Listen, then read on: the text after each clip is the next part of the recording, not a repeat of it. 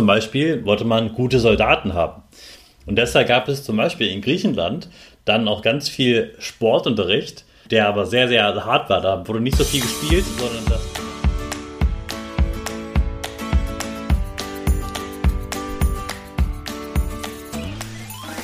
Ich wünsche dir einen wunderschönen guten Mega Morgen. Hier ist wieder Rocket, dein Podcast für Gewinnerkinder. Mit mir, Hannes Karnes und du auch. Wir machen das mal unseren Power Dance. Also steh auf, dreh die Musik laut und tanz einfach los.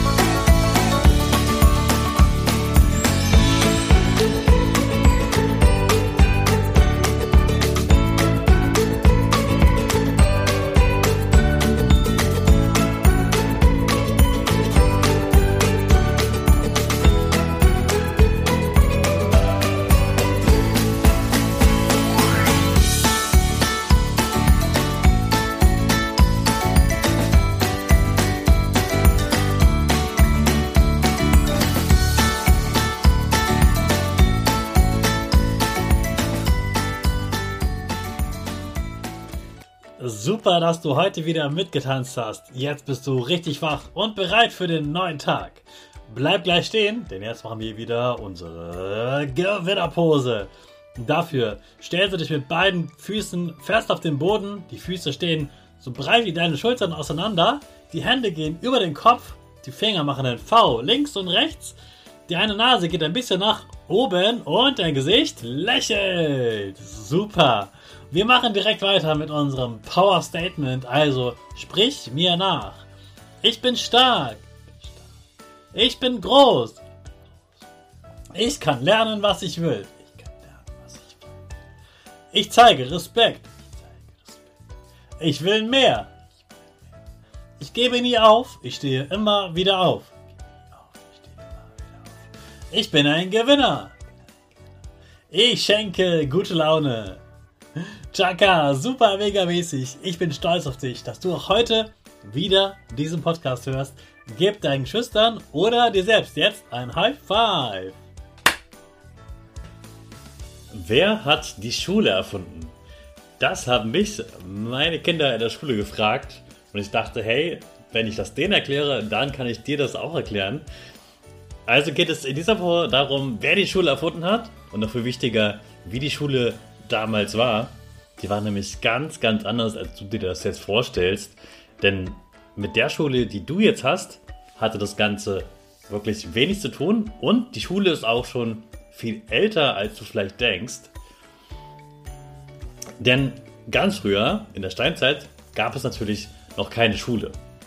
Da haben einfach die Eltern den Kindern das beigebracht, was sie selbst konnten. Zum Beispiel Tiere jagen oder Beeren sammeln oder kochen und so weiter. Dann noch vor Christus, also vor über 2000 Jahren und noch länger her, da gab es im alten Ägypten schon die ersten Tempelschulen. Da haben Kinder aus den reichen Familien lesen, schreiben und rechnen gelernt. Und das waren vor allem Schüler, die dann Schreiber und Beamte werden sollten, also die Menschen, die dafür gesorgt haben, dass der Staat genug, ähm, ja, genug Geld bekommt, dass alles verwaltet wird, dass genug Essen da ist, äh, die die wichtigen Sachen aufgeschrieben haben. Das waren dann keine Liebesbriefe, sondern Sachen, die man brauchte, um zu wissen, ob zum Beispiel genug Essen da ist, ob genug äh, Materialien da sind und so weiter. Das war im alten Ägypten, dann im antiken Griechenland, äh, noch immer noch vor Christus. Da gab es private und staatliche Schulen. Bei den privaten Schulen, da wurden natürlich die Kinder der reichen Menschen unterrichtet. Und es gab auch staatliche Schulen, also die von, der, von dem Land, ja. Und da wurden auch schon die ersten Kinder unterrichtet. Wichtig ist aber, damals waren das auf keinen Fall Mädchen, das waren natürlich alles Jungen denn damals zählten Jungen und Männern viel mehr als Mädchen und Frauen. Das hat sich zum Glück ja deutlich geändert, dass jetzt beide Mädchen und Jungen beide gleichberechtigt sind und äh, beide zur Schule gehen dürfen. Auch in China gab es schon vor Christus Privatschulen und da hat man chinesische Literatur, also die wichtigen Bücher gelernt, ähm, Philosophie und auch so ein bisschen chinesische äh, Kultur. Und auch das waren natürlich wieder die Söhne der Elite, also der Menschen, die viel Macht hatten und die viel Geld hatten. Auch im Römischen Reich, also Rom, weißt du ja, ist in Italien, aber das Römische Reich war viel, viel größer. Und da gab es auch bei den wohlhabenden Familien Lehrer, die lesen, schreiben und rechnen äh, und Latein äh, gelehrt äh, haben und auch Rhetorik, also wie kann ich gut sprechen, wie kann ich mir jemanden überzeugen von dem, was ich sage. Und auch in diesen Schulen, die ja natürlich ganz klein waren, da wurden ähm, die Schüler auch von Privatlehrern und von Sklavenlehrern äh, unterrichtet. Also Sklavenlehrern hieß, da waren zum Beispiel welche dabei aus Griechenland, die sehr für die Zeit sehr gebildet waren. Und das waren dann griechische Sklaven, die dann in äh, dem römischen Reich arbeiten mussten. Und die haben wirklich sehr kleine Gruppen unterrichtet. Also stell dir das ungefähr so vor, wie als äh, würdest du mit deinen Geschwistern zusammen unterrichtet werden. Und das ist dann die ganze Schule sozusagen.